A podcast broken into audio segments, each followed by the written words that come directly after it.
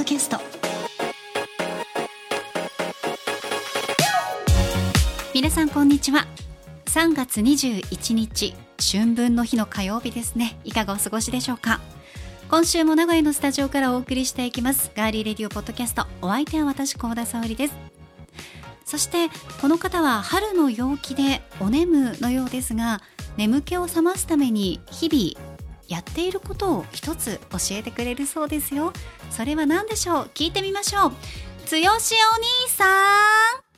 はーい。みんな元気かな？えー、ディレクターの足立だよ。えー 春分の日眠いよね。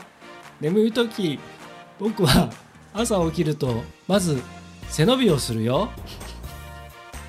手を大きく上に上げて一生懸命体を伸ばして体を目覚めさせるんだ。みんなもやってみてね。じゃあ沙織お姉さんあとはよろしく。あー痛い。つよしお兄さんって呼んだのに足立だよって言いましたね。あ 大丈夫ですか？うん。足立だよって。ー ぼーっとしてます今週もぼーっとされているようですけれども。はい。さあ2023年のはい。春分の日、うん。3月21日火曜日ですね、はい。太陽というのは赤道の上にありますよね、うん。赤道上にあり地球のどこにいても昼と夜の長さが同じになる日はい。ですね、うん。ただ厳密に言うと実際には昼の方が少し長い、うん。春分の日はね。はい。でこの春分の日は自然をたたえ生き物生物を慈しむことを趣旨とされているって知ってました、うん。うん、存じております。ペットとかってうん。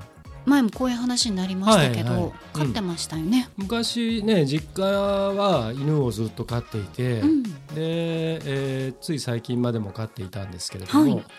僕は自宅ではかつては金魚熱帯魚あと小鳥うんとかいろいろいましたし、えー、と猫がいたりとか、まあ、そんなこともありましたね。う。ん。はい、やっぱりなんか動物と一緒にこう生活をすると、うん、心が豊かになりますよね。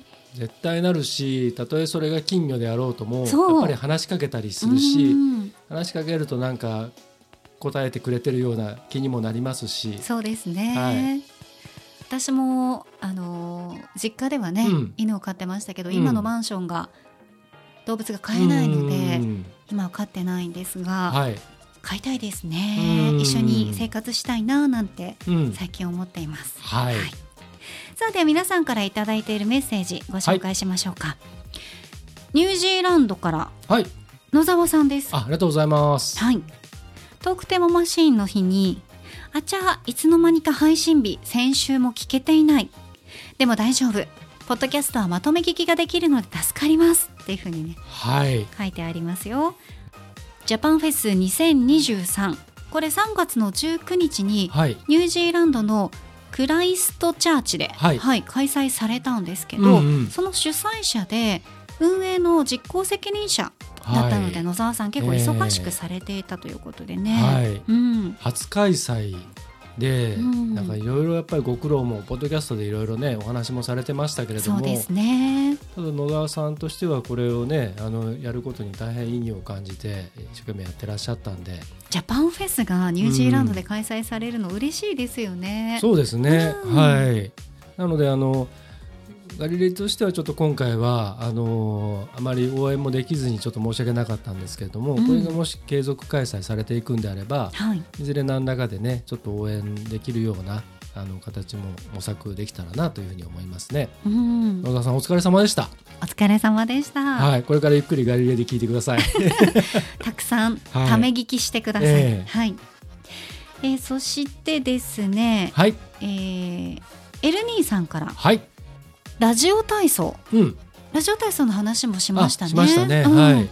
ラジオ体操といえば北海道の場合は夏休みが短く、うん。お盆が過ぎた8月17日頃から2学期が始まるので、うん夏休み中ラジオ体操に毎朝参加してもスタンプカードのハンコが完全に埋まらない北海道あるあるなんですって。これすごい興味深かったです、はい、ね。8月31日まで行けないというね。えそっか。でも僕らの町内子ども会も別にその子供、えー、とラジオ体操8月全部じゃなかったですよ。夏休みのうちの確かね2週間ぐらい、うん、だけで終わり、へうん。え、やっぱりそのねその父兄も大変ですし1ヶ月続くとなると、うんうんうんだからそのハンコをもらえるのはそのわずか2週間ぐらいの間だけでしたよ。だからそのもう毎日うん。詰め詰めでうん、期間中行ってる子が多かったってことですか？ですよ。むしろだから2週間だから頑張っていけるっていう。多分あれが1ヶ月だとするとまあそれはさ楽しいかもしれないけど、うんぱりね旅行行ったりなんかっていうといけないかったりするじゃないですか。家族旅行だったりとかね。あのおばあちゃん家遊び行くとかなんかっていうとね、まあ、そんな感じでしたからあの北海道だけじゃなくて我々の方もそんな感じでしたよ。あそうなんですね、へえ私これ結構びっくりしました。ううん。んエルにいつもありがとうごはい、ざいます、ありがとうございます。そしてロイさん。はい、えガリデリ宿題やる気ペンうん、取り上げましたけど、はい、やっぱり紙に書くって大事ですようね、ん、iPad に書くようなアプリではなく今まで通り紙と鉛筆で勉強できてそれにアプリの楽しさが加わるというのは理想的だな。子供に話したら興味を示したのでまずは1本買ってみたいと思います。と、ああぜひぜひ、うん。ええ。買ってねお子さんの反応とかレポートしていただけたら嬉しいですよね。はい、ぜひ知りたいです。はい、ありがとうございますさあ番組へのメッセージは今聞いてくださっています。ガーリーレディオポッドキャストのページにメッセージフォームがありますのでそちらから送っていただくか番組のツイッターもあります。ぜひフォローをしていただいてコメント、メンション、ダイレクトメッセージリツイートで番組に参加してください。ハッシュタグはひらがなでガリレディガリレディです。皆さんからのメッセージお待ちしています。それでは今回も最後までお付き合いよろしくお願いします。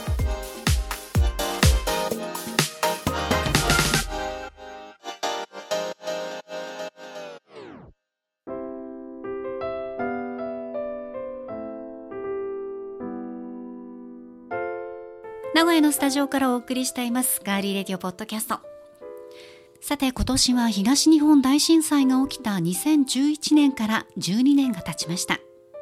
ガーリーレディオポッドキャストでは毎年この季節になると震災を忘れないで伝えていくことでいざという時に備えることや防災について考えるきっかけにしてもらえたらと番組を通してお伝えしています。前回は被災地の一つ陸前高田市との3.23絆の日パネル展示を開催中の名古屋市港防災センターと電話をつないでその企画展や施設についていろんな話伺いましたが皆さん聞いていただけましたか？本当にねスタッフの木村さんがいろんなお話してくださいました。まだ聞いてないという方はぜひ前回分チェックしてみてください。そして前回に続いて今回も防災ガリレリとして電話インタビューパート2をお送りします。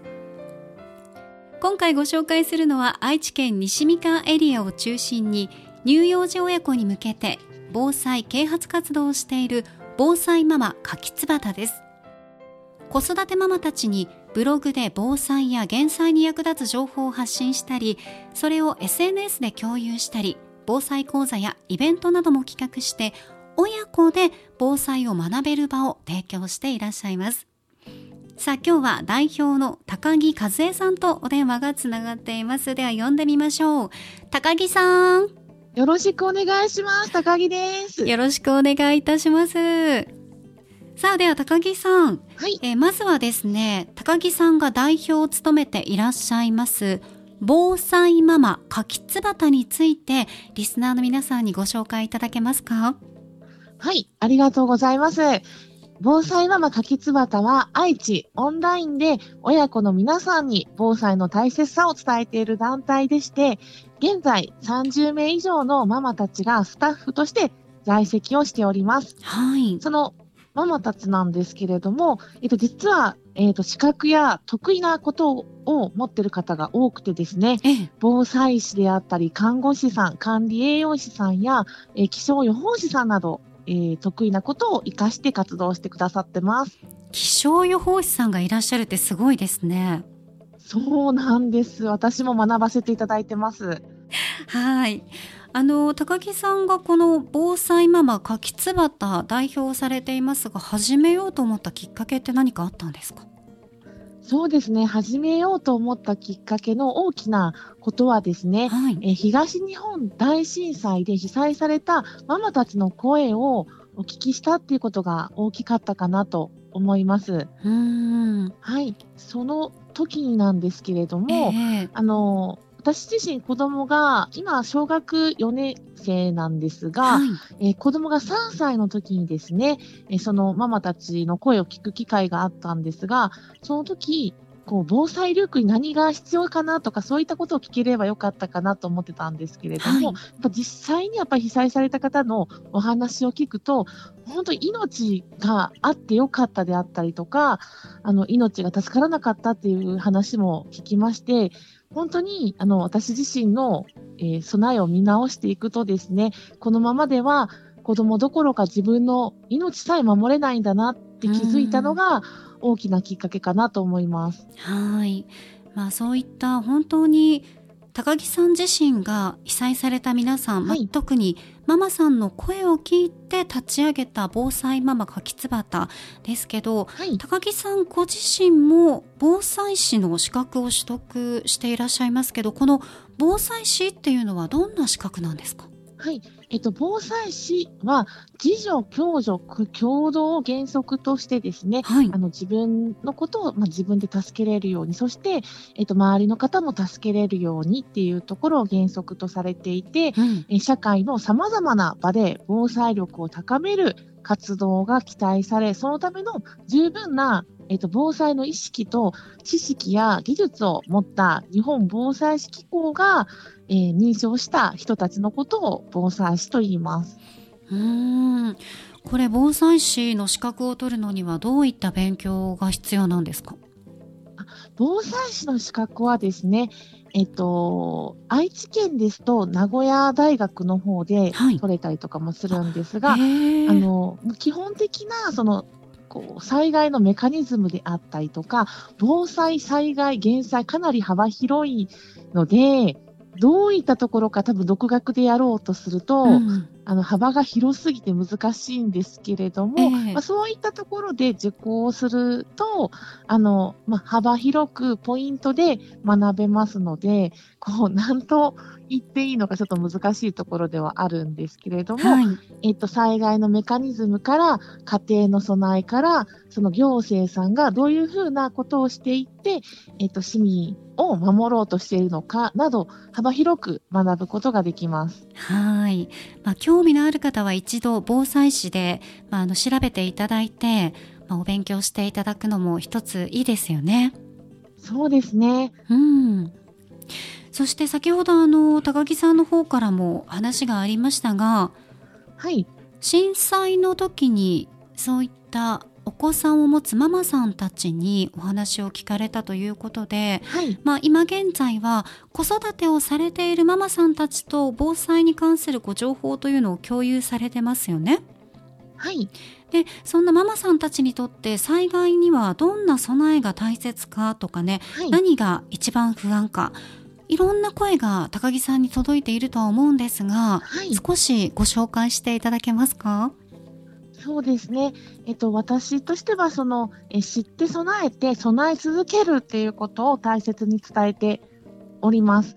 知って備えて備え続ける。そうなんです。はい。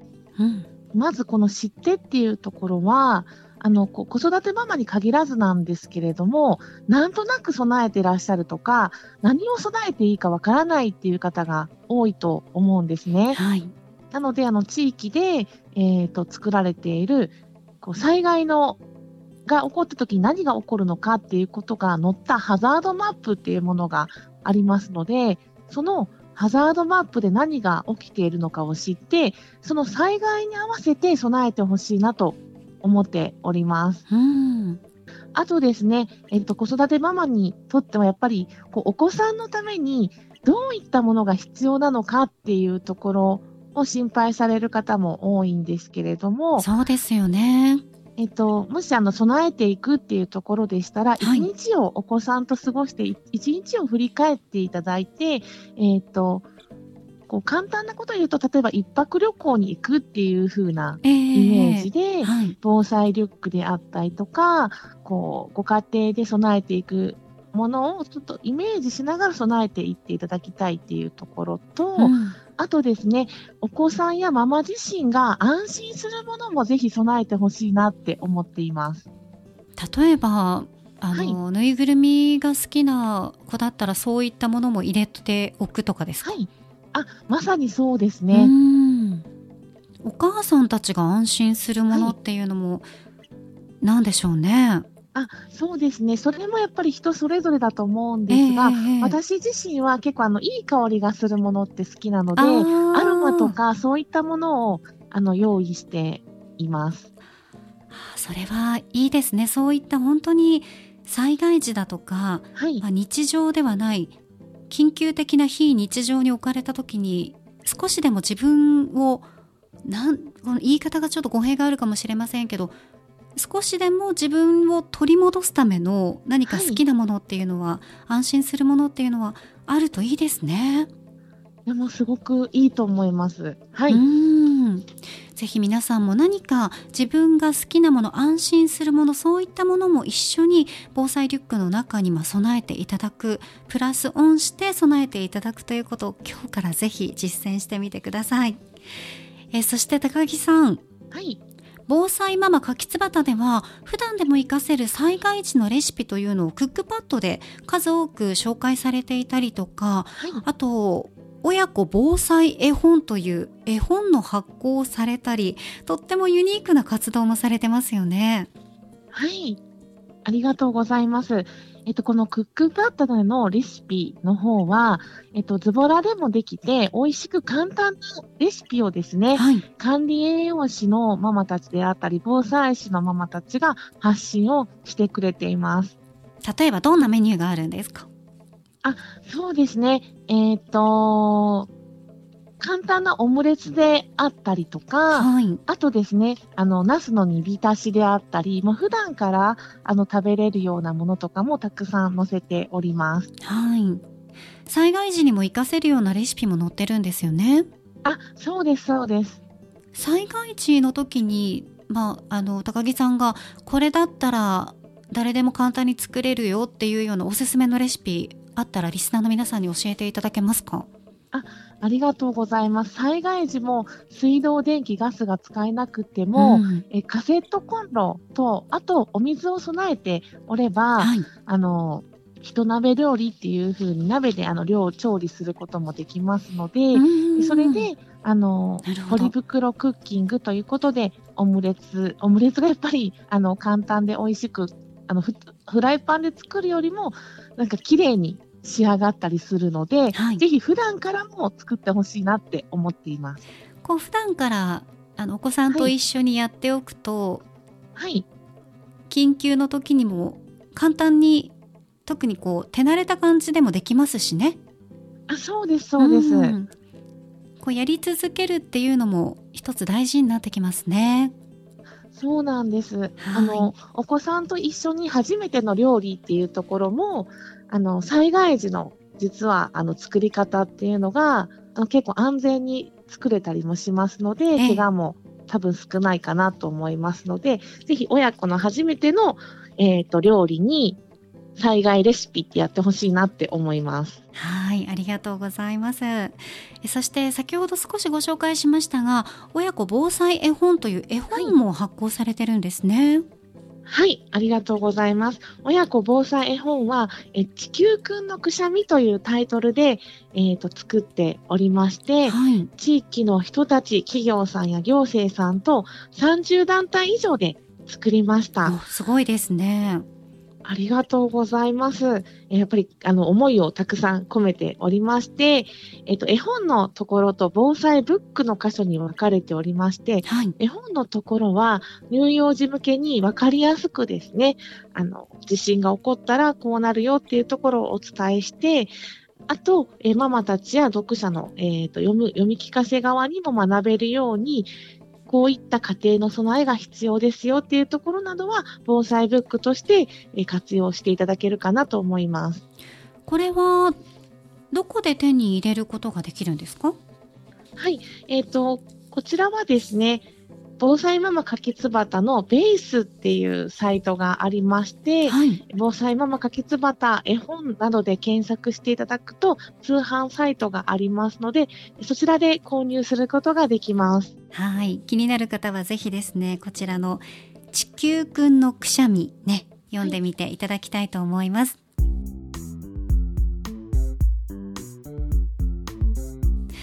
さあ、そして最近では2月4日に愛知県豊田市で開催されていましたトヨタ防災フェスタにこうブースの出展もされていましたけど、参加してみていかがでしたか？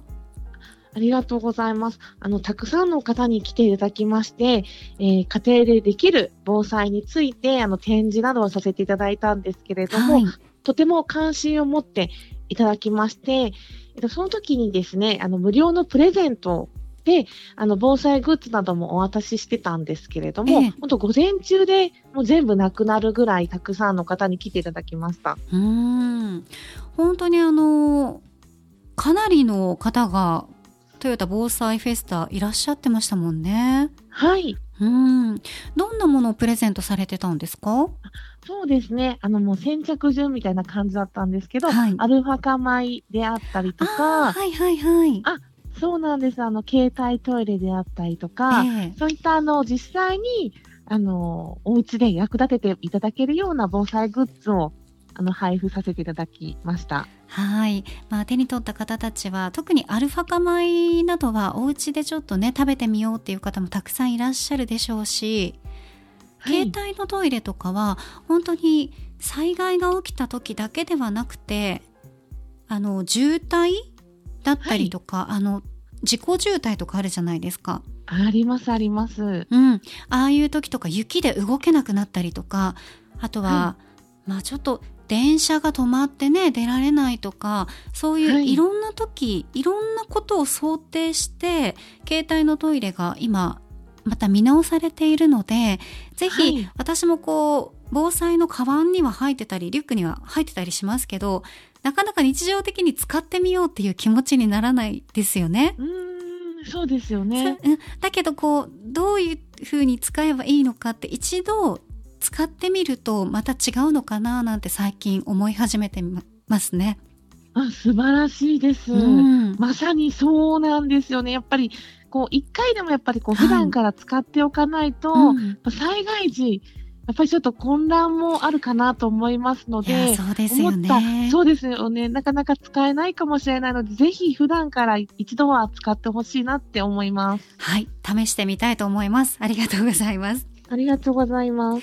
えそして高木さん、あの、聞いたところによると、高知県の防災関連企業ともコラボレーションされてると伺ったんですけど、どのような内容でコラボされてるんですか、はいあそうなんです。昨年ぐらいから高知県の防災の企業さんとも、あの、ご縁ができまして、高知と愛知ということで、で今ですね、あの、3パターンございまして、はい、高知県産のドライフルーツを使ったものですね。ドライフルーツって結構あの、防災でも取り上げられるんですけれども、えー、結構あの、1年持たないものとかが多いんですが、えっと、このものはあの、3年保存ができて、国産なので、あの、お子さんにも安心して、あの、食べていただけるっていうものとですね、あと2つ目が、えっと、10年保証のトイレットペーパーです。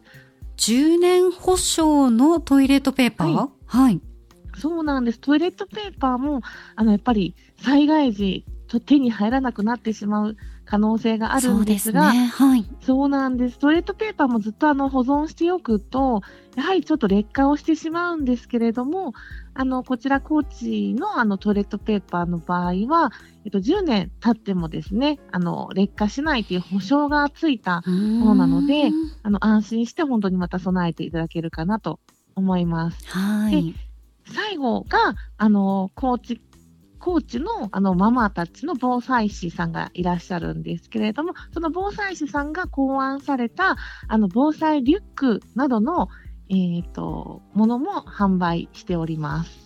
やっぱりママさんたちが考えた防災リュックというのは私たちが普段手にする防災リュックとは少し違ってるんですかね、そうですね。あの、哺乳瓶を入れるための、なんていうんですかね、あの、あのペットボトルのカバーとかもあるとは思うんですけれども、あの哺乳瓶の場合、ちょっとすっぽ抜ける可能性もあるので、うん。あの、ちゃんと閉じ口がついたものであったりとか、はい。い、ろんなものを引っ掛けるものであったりとか、あの、肩への負担負担とかも、あの、考えられた、あの、普段使いもできて、あの、丈夫な作りになっています。うーんなるほど、まあ、本当にお子さんと一緒に避難するっていう風になると、大人だけで避難するのとは違ってやっぱり誰かの補助が必要になってきますよね。そうですね。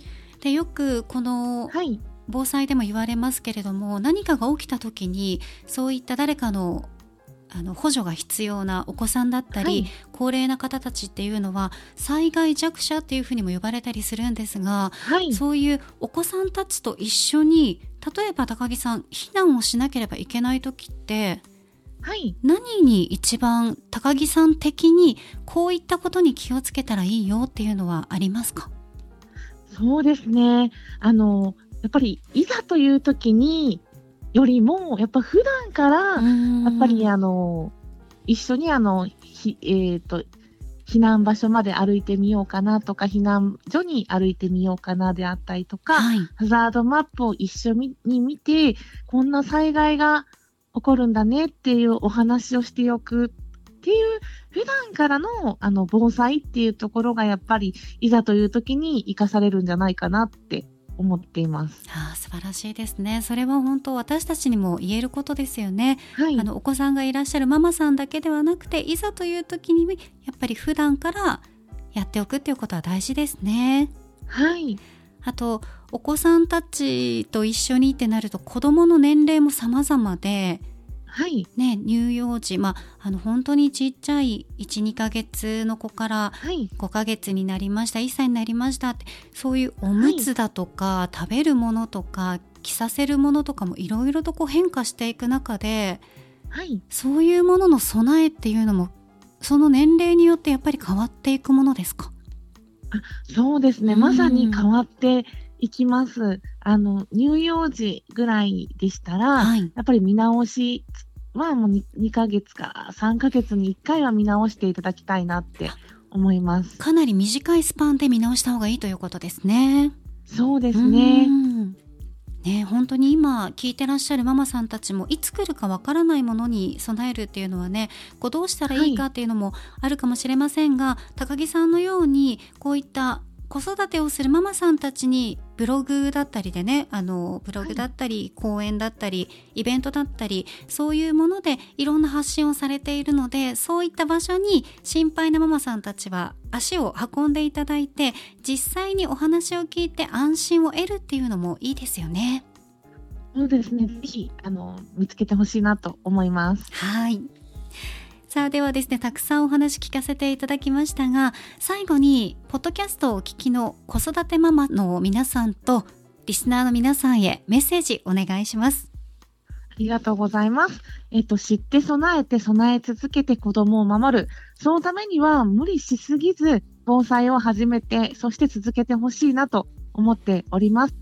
今月は防災グッズのセールをしているところも多いので、ぜひこの機会に一つでもいいので少しでもいいので備えてほしいなって思っております。ありがとうございます。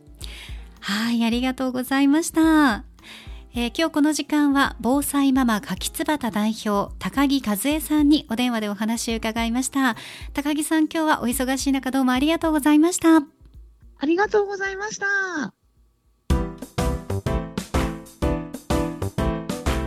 防災ママ柿つばた代表の高木和恵さんありがとうございましたありがとうございました。やっぱりねうん。私たちが避難するとかねはい。災害に備えるのとはまた違って、うん。ママとしての目線でうん。いろんな情報を提供してくれるっていうのははい。今現在子育て中のママたち、うんそして妊婦の皆さんにとっても非常に心強いんじゃないかと思いました。そうですね。うんはい。あの女性ってやっぱりその母としてのその強さだったりとか同時にその母だからこそ子供を思うがゆえにいろんな不安なこととかその単単単に大変なことだけじゃなくて心配なこともたくさんあると思うしやっぱりその命を守っていくっていうことはこれちょっとすごく誤解を恐れずに言えば男の僕らよりも絶対に強いと思うんですよね。命を守る。うん。特に自分以外の命を守るっていうことはい、については、あの女性の皆さん母親は特に強いと思うんですよね。で、うんまあ、お子さんのこともそうだしご家族のある方は特にですけどその、まあ、例えば、えー旦那さんだったりとかあとまあそのもしその親の世代の方と同居されていたりするとその家族の食事だったりとか生活みたいなことも多分女性の方の方がいろいろこう心配なさったりするんじゃないかなと思うんですよね。うん男ってなかなかそこまで気が回らなかったりするし、なんかそれがねうん。意外なんですけどね。うん。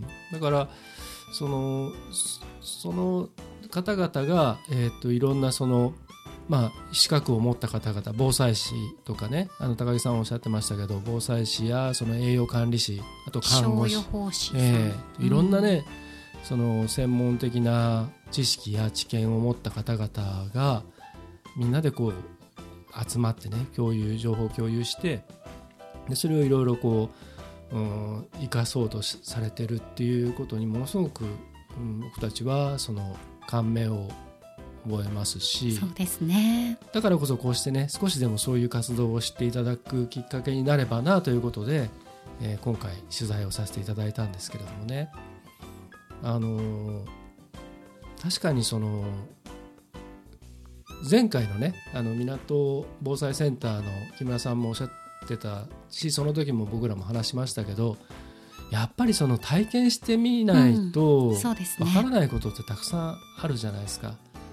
でい今はまだ起こってない、そうだから、頭の中でうん。こういうことが起こるだろうとね、うん。考えてることと実際に体験するのでは、うん。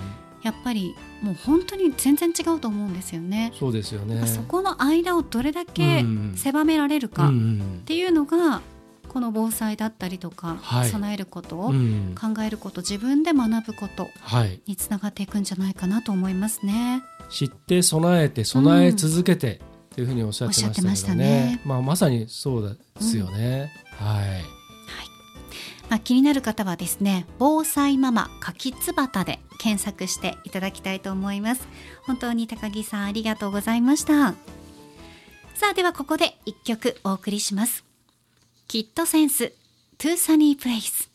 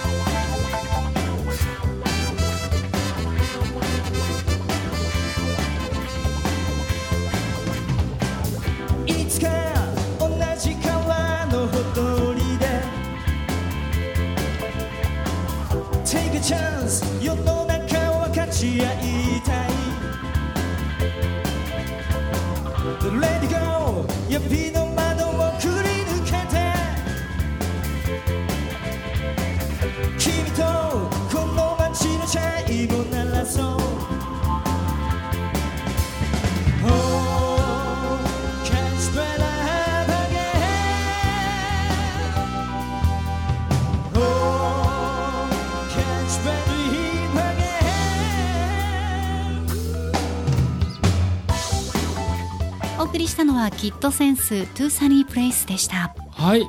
ブラスセクションのね勇ましいイントロとポップなリズムでキャッチーなメロディーで、あの結構ね、あのファンの方が多いバンドの代表的な一曲なんですけど「トゥーサニープレイス」あの日の当たる場所へっていうタイトルで今回はこの曲を選んでもら、えー見たんですけれどもこの特集にね合わせて。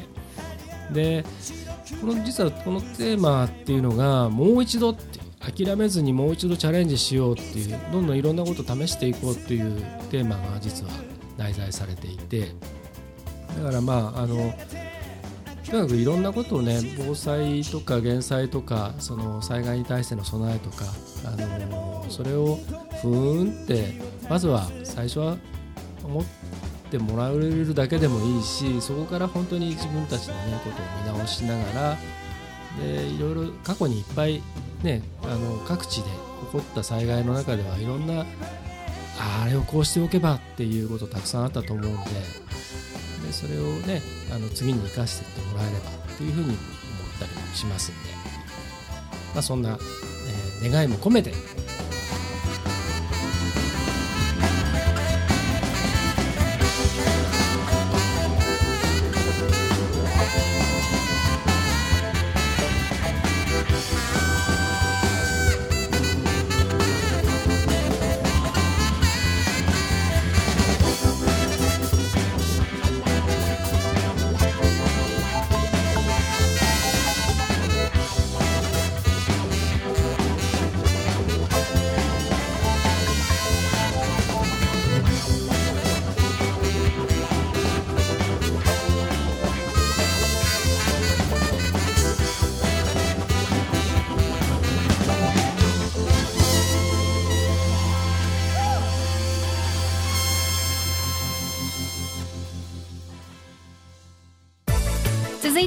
回の気になるニュース私高田が今気になっているニュースをご紹介します。それではニュースセンター幸田さんお願いします。はいお伝えします。スペインの裁判所は元妻の25年間にわたる家事は20万ユーロおよそ3000万円に相当するという家事労働への支払いを女性の別れた元夫に対し命じる判決を言い渡しました。以上ニュースをお伝えしましたありがとうございました。家事に賃金というか対価を設定するっていうとそうなるんだっていうことを我々男は身に染みていかないといけないなというふうにも思いつつ補足お願いします。はい補足してまいりましょう。すごい気になりました。日本では多分うん。スルーされやすいそうですね。問題だけど、はい。アメリカだったり、うん。ねうん。欧米だったり、はい。ねいろんなところではうん。こういうことが本当に裁判になってはい。結果が出たりしてるのがなんかえーって思いながらうん。見てたんですが、はい。えーこのスペインの裁判所と言いましたが、はい。スペイン南部のアンダルシアにある裁判所の判決なんですね。はい。で女性は結婚していた期間中、うん。基本的に家事や家族の世話など家庭での仕事に従事していたということで専業主婦っていうことですかそうねいうことです。はいはい。一方で夫婦はそれぞれの財産を分離する運用をとっていたために女性は男性が稼いだ財産に関与ができなかったということなんです。うん裁判所は婚姻期間にあたる1995年6月から2020年12月の最低賃金をもとに25年間の家事が20万ユーロ先ほどお伝えしたおよそ3000万円に相当すると算出。はい。2人の娘の養育費と合わせて男性に支払いを命じました。うん。女性は地元ラジオに男性が女性を、まあ、外で働くのが嫌だと。うん。外で働かせたがらなかったと説明したということなんですね。はい。一方で男性が運営していたジムで広報などしとして働くことはしていた、まあ、女性からすると働かされていたっていうような、あの言い方だったということです。手伝わされてたってことですそうかねいうことです。はい。はい。まあ、この女性は他のことができないほどの仕事を負わされていたと振り返り今回の判決についてとてもふさわしくとても幸せだと語ったということですが。うん。さあいかがでございましょう？まああのさっきちらっと言ったようにあのねえー家事ってやっぱりまあ皆さんねあの一人暮らしをされてる方はある程度わかると思うんですけどもしくは一人暮らしの経験があったりとかね、うん。結局何でもやんなきゃいけないじゃないですか。誰もやってくれないわけで。で洗濯にしても、まあ、例えば食事は買ってきたものとか外食とかそれでどうにかなったとしても、まあ、少なくとも洗濯と掃除あと例えば風呂の、ね、手入れだったりとかトイレとかそれは誰もやってくれないわけですからね、うんうん、誰なんか雇ってない限りは。ってなるとあの例えば玉の休みに結局一日それで潰れちゃう場合もあるわけですよね。そうなんですよね。うんでそれをその例えばそれに家族が増えて子供が何人かいたりとかあと,、えー、と例えば、うん、その両親だったりとかと同居してたりとかすると本当にその朝から晩まで家事をやっているっていうあの僕の親戚にそういううん家があって家族がたくさんいるはい。そうするとそこのあのお嫁さんはもう本当に朝早くから夜まであの座ってお茶飲んでるの見たことない。なんかやってるんですよね。でもまあその、まあ、たまたま僕のその親戚のその彼女はそれが好きな人だなので、まあブチブチ言いながらもなんかあのテキパキとやってるんですけどでもみんながみんなねあのそれに向いてる人ばっかりではないですしね。あとね専業主婦でいられない世の中、うん。まあ、日本のね、うん今というのは、うん。もちろんその専業主婦でいさせてあげられるぐらいの経済力のある方たちもいらっしゃるかもしれないですが、うん。普通に、ね、共働きというのが、はい。まあ、一般家庭のスタンダードにはい。今なってますから、うん。ね、そういう時にはなかなかねやっぱり助け合いというのがうん。必要なんじゃないかと思いますし、はい。今回のことで言えば、まあ、専業主婦うん。だったね女性が、まあ、こういう形になりましたけど、うん。もしかすると共働きでねそういうふうにちょっとこう別れてしまう時にも大きな判決が出る可能性もあるかもしれないですね。そうですね。でもこれ、うん。1995年の6月から2020年のうん12月までとありますので、はい。まあ、約25年間ですか、うん。25年間のその家事が、まあ、3000万円日本円にしてね。うん。ってなるとそのでもそう考えると安くないですかこれ？いやまあそうですよ。25年間とすると安いですけど、はい。ね安いっていうのは要するに、うん。もっと本当は多分ねもらうもらべきいたかったんだと。だと思いますね、まあ、その女性の側に立って言えばですけど はい、そうですね、うん。まあ、本来はね本当にその家事をしてるのももちろんその仕事みたいなね、うん。義務感がやっぱりありますから、はい。それはねそれ相当の対価をいただきたいと思っていらっしゃる方もうん。いると思うんですよ。うん。ただそこが帳消しになるのが「ありがとう」とか、うん。協力し合うとか、うん。その、えーご主人だったりとか、うん。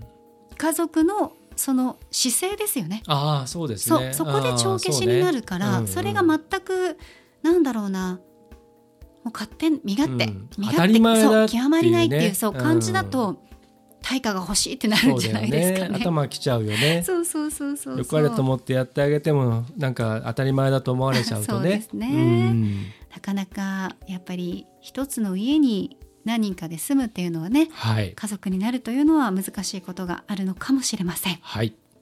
今週の気になるニュース。25年間の家事は3000万円にスペインについてご紹介しました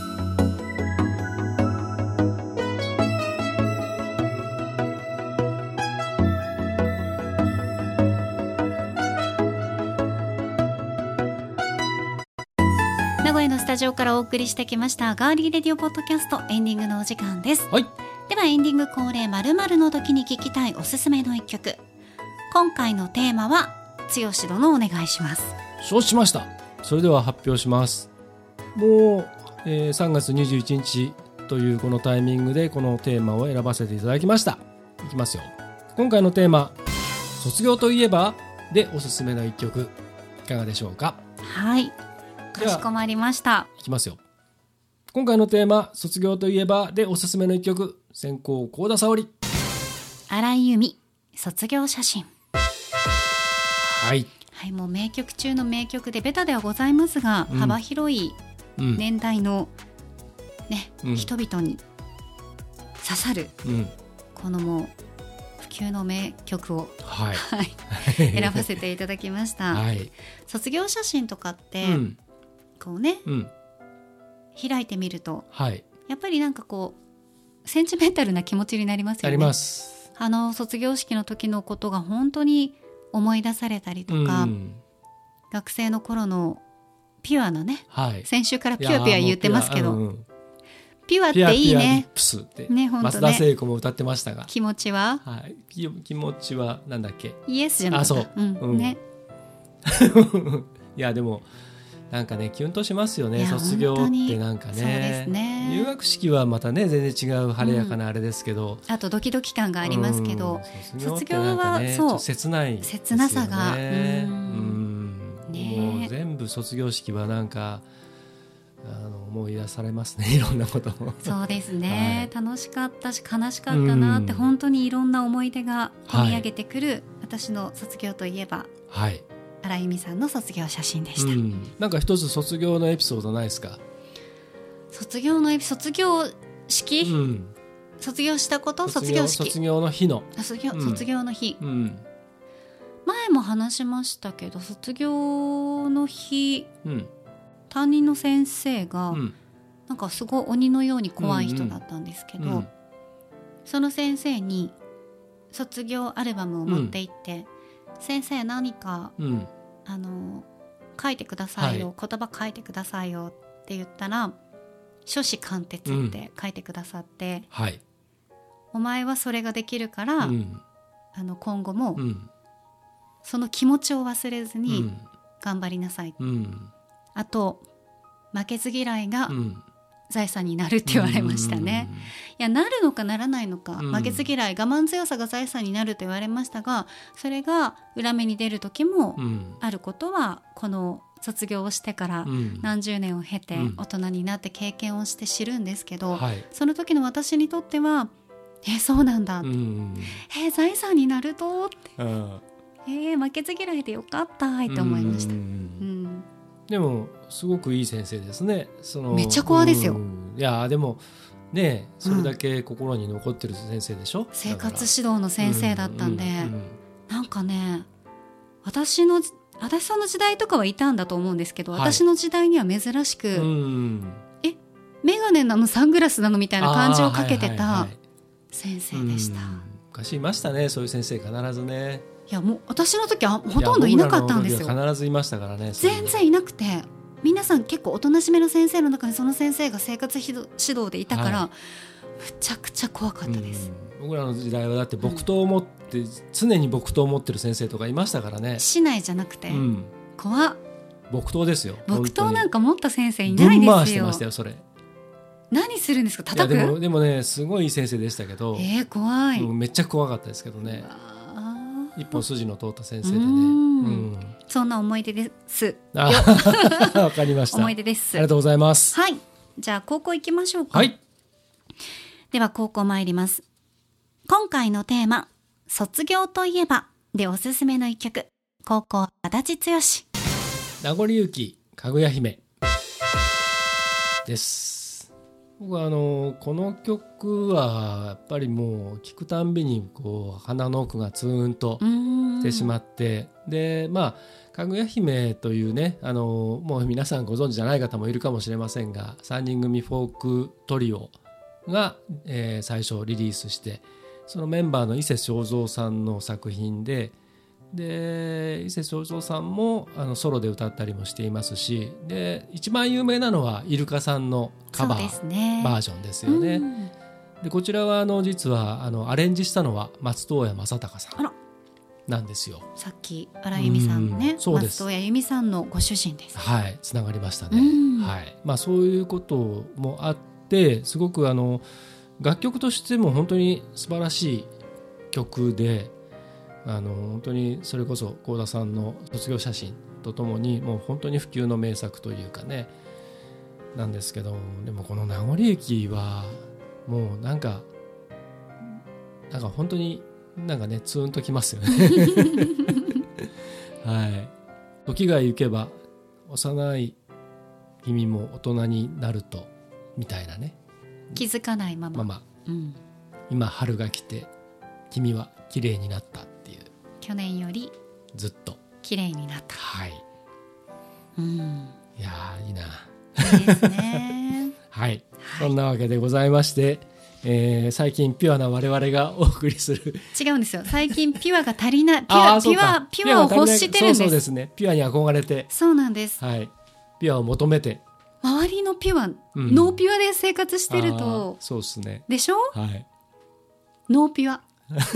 マジで。はい1ミリもピュアがある環境に置かれてないですよね、そうなんですね。ピュアピュアしたいんですけどね。あうん。気持ちはイエスですよ。そうですね。イエスと言っても反対の意味らしいですけどね、そうそうそうね。そうですよ。はい。まあそれ置いといて、はい。まあ、ちょっとおうん。遅くなってしまいましたけど、はい。えーご卒業されたうん。皆様そしてその親御様はいご卒業誠におめでとうございます。おめでとうございます。もうすぐでも入学式ですからね。うん、うん。桜が今年はもうでも咲いてるそうね。なうん。うん。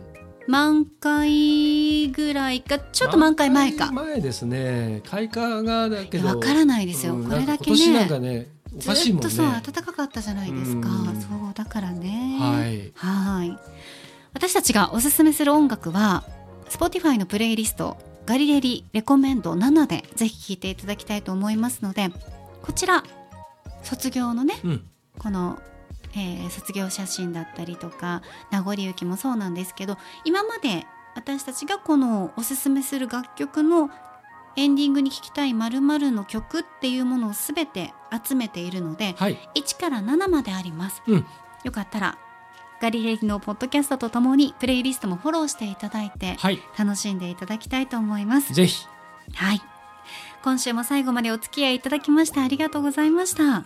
喋りたいことはもうないですねあの2週にわたって防災ガリレディということではお送りしてきましたが、はい。あのまあ、これからもねあの折を見て、うん。あのこういうテーマはちょっと継続していきたいと思いますので、えー皆さんもぜひあの考えるきっかけに少しでもなればと思いますんで、はい。はい、この番組を通して、うん。いろんなことをね災害についてそしはいて防災について考えるきっかけになると私も嬉しく思います、はい、ガーリーレディオポッドキャストここまでのお相手は？ディレクターの足立でした。そして私高田沙織でした。